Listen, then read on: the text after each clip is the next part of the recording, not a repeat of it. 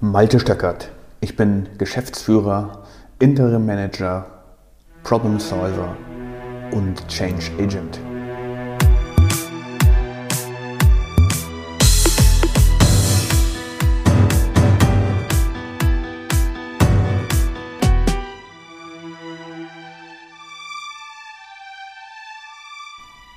In der heutigen Episode soll es darum gehen, ob die Anzahl der Angestellten, ob die Anzahl der Mitarbeiter, der Anzahl der Kollegen wirklich etwas über die Größe einer Firma aussagt, über den Expansionswillen einer Firma aussagt oder über den Erfolg einer Firma aussagt.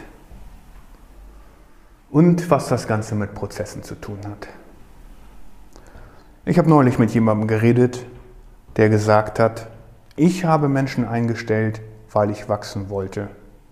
Die Anzahl der Mitarbeiter war ein Zeichen für mich, wie erfolgreich ich bin, wie erfolgreich die Unternehmung ist.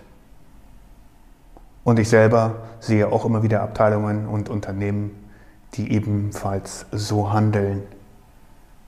Auf jeden Fall muss mehr Personal her. Auf jeden Fall müssen wir Leute einstellen, wenn wir wachsen wollen. Auf jeden Fall brauchen wir mehr Personal, mehr Experten, wenn wir wachsen wollen. Wenn wir Erfolg haben wollen, wenn wir expandieren wollen, dann müssen mehr Menschen her. So die gängige Meinung. Ich brauche einfach mehr Personal, habe ich auch schon häufig gehört. Und so habe ich auch agiert. So ohne extra Personal schaffen wir die Aufgaben einfach nicht. Es sind einfach zu viele und wir sind dafür zu wenige Menschen. Und dann kommt die Diskussion um die Ressourcen.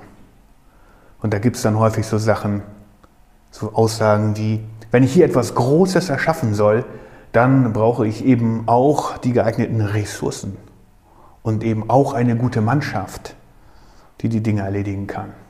Schließlich kann ich ja nicht alles selber erledigen, dazu brauche ich das Fachpersonal, die Experten. Ich muss Experten einstellen. Die werden das dann schon richten und so kommen wir aus der Krise raus. Aber nur so. Also Ressourcenthema. Ich habe nicht genug Personal, ich kann die Aufgaben nicht lösen, die dort sind, weil schließlich kann ich nicht alles selber machen. Bitte mehr Personal herbeischaffen, bitte mehr Fachkräfte einstellen. So habe ich auch lange gehandelt, so habe ich auch viele tausend Euro verbraten, so habe ich auch jede Menge Stress in der Organisation erzeugt, weil plötzlich hatte ich zwei Menschen, die das Gleiche machen sollten, die dann ineinander in Konkurrenz gegangen sind und die sich gegenseitig bekämpft haben. Das war natürlich keine gute Mannschaft, das war natürlich kein guter Team Spirit. Einer hat gegen die Interessen der Gruppe gearbeitet, der andere hat das gemacht, was er wollte. Und Freitag um halb eins macht dann ja sowieso jeder seins. Wenn du also so handelst, dann wird das noch ganz andere Auswirkungen haben. Erstmal erzeugst du natürlich Personalkosten, das ist klar. Und dann weißt du ja noch gar nicht, ob die Personen, die du einstellst, wirklich gut sind. Und das ist genau der Haken. Die meisten Menschen werden eingestellt, weil es gerade einen Bedarf gibt. Also wenn ich sage, ich schaffe die Aufgaben alleine so nicht, ich brauche mehr Personal, ich brauche mehr Ressource und es gibt zu irgendeinem Zeitpunkt ein Problem im Projekt oder im alltäglichen Arbeiten, dann werden so schnell wie möglich externe Ressourcen rangeschafft, dann werden so schnell wie möglich Leute eingestellt, um das Problem zu beheben. Aber wird das Problem so wirklich behoben? Selten. Es wird zwar bei Einstellung auf die Kompetenzen und wahrscheinlich auch auf die Erfahrungen der Mitarbeiter geschaut und dann überlegt man sich, okay, von den technischen Skills her, von dem, was der gelernt hat, von seiner Berufserfahrung könnte der oder die Kandidatin passen. Aber meist wird gar nicht dahin geschaut, wie der Bewerber eigentlich zum Unternehmen passt oder zur Abteilung oder so etwas. Wie sollte das auch gelingen in einer Umgebung, in der es keine Struktur gibt, in der keine Struktur festgelegt ist? Wie sollte das passieren? Denn wenn ich funktionierende Prozesse hätte, dann wäre ich ja gar nicht in die Lage gekommen, plötzlich Personal zu benötigen, dann gibt es überhaupt gar keine Notfallsituation. Dann ist nämlich korrekt geplant, wie viel Personal wirklich gebraucht wird. Gibt es keine Prozesse, gibt es keine festgelegte Unternehmenskultur. Gibt es die Kultur nicht, dann gibt es nichts, an was sich die neuen Mitarbeiter festhalten können. Was wird dann passieren? Nun, die agilen, die besonders fröhlichen und aufgewachten Menschen werden sich durchfragen, werden sich durcharbeiten, werden immer wieder die Kollegen anstupsen und sich Hilfe holen, bis sie sich eingerichtet haben und eine Idee von, davon haben, was die Abteilung, was das Unternehmen eventuell von ihnen erwartet. Aber das ist eine eigene Interpretation.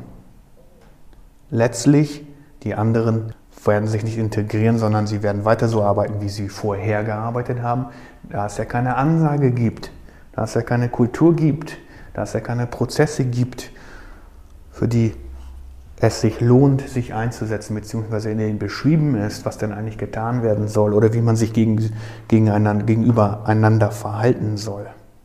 Genau. Letztlich ist es ein haltloses Vor sich hin vagabundieren ohne Ziel und ohne Inhalt.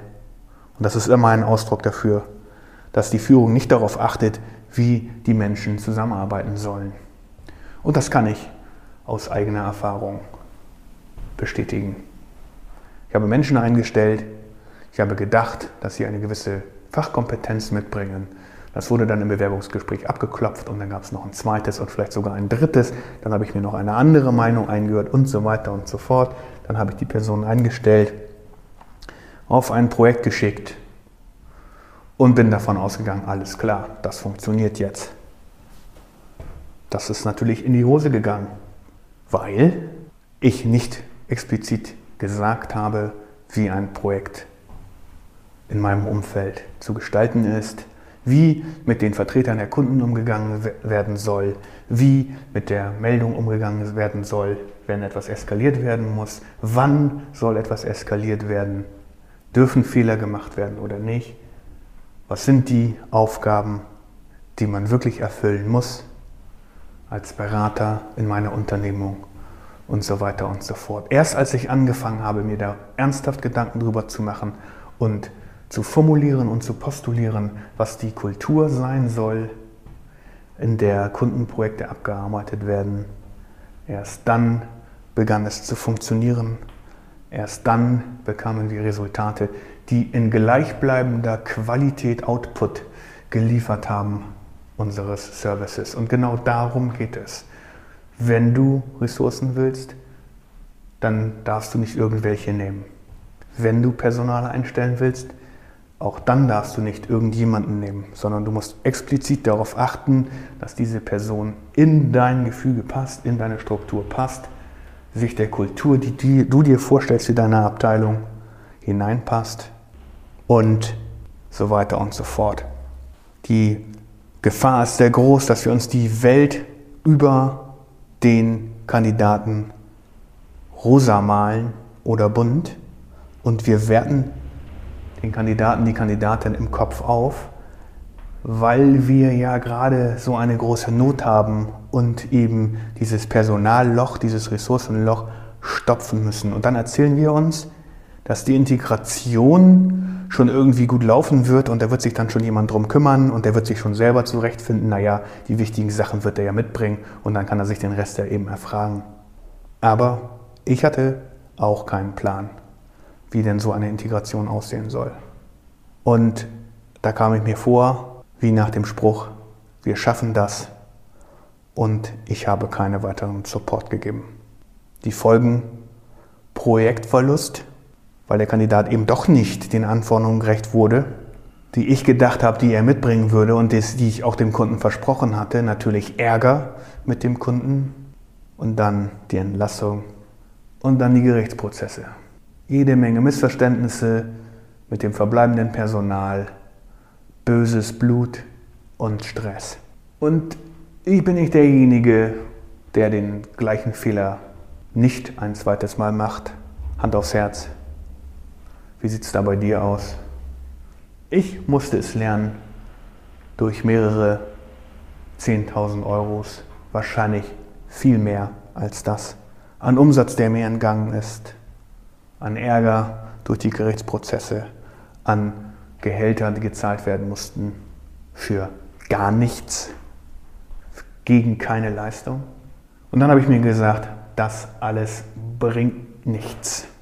Heute will ich nur noch Menschen einstellen, die wirklich zu unserer Kultur passen. Da gibt es keine Kompromisse mehr. Aber das bedeutet, dass ich diese Kultur beschrieben haben muss. Das bedeutet, dass wir in unserer Firma eine Sprache sprechen müssen, die zum Ausdruck bringt, welche Service-Level-Qualität wir für unsere Kunden bringen wollen. Und was ist die Extrameile, die wir für unsere Kunden machen wollen. Und ich habe mir vorgenommen, ich habe lieber zu wenig Personal und ein Personalloch oder ein Ressourcenloch, als noch einmal das falsche Personal an Bord zu nehmen. Denn die Auswirkungen sind ja katastrophal, wie oben schon beschrieben. Ein schlauer Mann hat einmal gesagt, eine Person kann das ganze Unternehmen zum Wanken bringen, kann das ganze Unternehmen in die Hölle führen. Und das ist wahr. Und je länger wir weggucken und je länger wir uns im Nebel befinden und uns Geschichten darüber erzählen, dass die Qualifikation ja doch gar nicht so schlecht ist und je mehr Kompromisse wir an der Stelle machen, umso mehr Lehrgeld werden wir bezahlen müssen, so wie ich eben auch Lehrgeld bezahlen musste. Okay, und jetzt kann man sich die Frage stellen, was hat das denn jetzt alles mit Prozessen zu tun? Wenn du keine Prozesse hast, dann hast du auch nach aller Wahrscheinlichkeit keine Kultur definiert für deine Abteilung, für dein Unternehmen, für dein Team. Wenn du das nicht definiert hast, also wenn du keine Kultur definiert hast, dann bleibst du mit deiner Abteilung ein x-beliebiger Laden und wirst auch nicht anziehend sein, weder für deine Bewerber noch für die Kunden. Mach also etwas an deiner Struktur, das habe ich gelernt und das bedeutet, sorge dafür, dass die Menschen in deiner Abteilung, in deinem Team, in deinem Unternehmen miteinander reden und zwar in einer Art und Weise, die sinnvoll, kundenorientiert und Service-Level orientiert ist. Und dann frage dich noch einmal, ob du wirklich mehr Personal brauchst.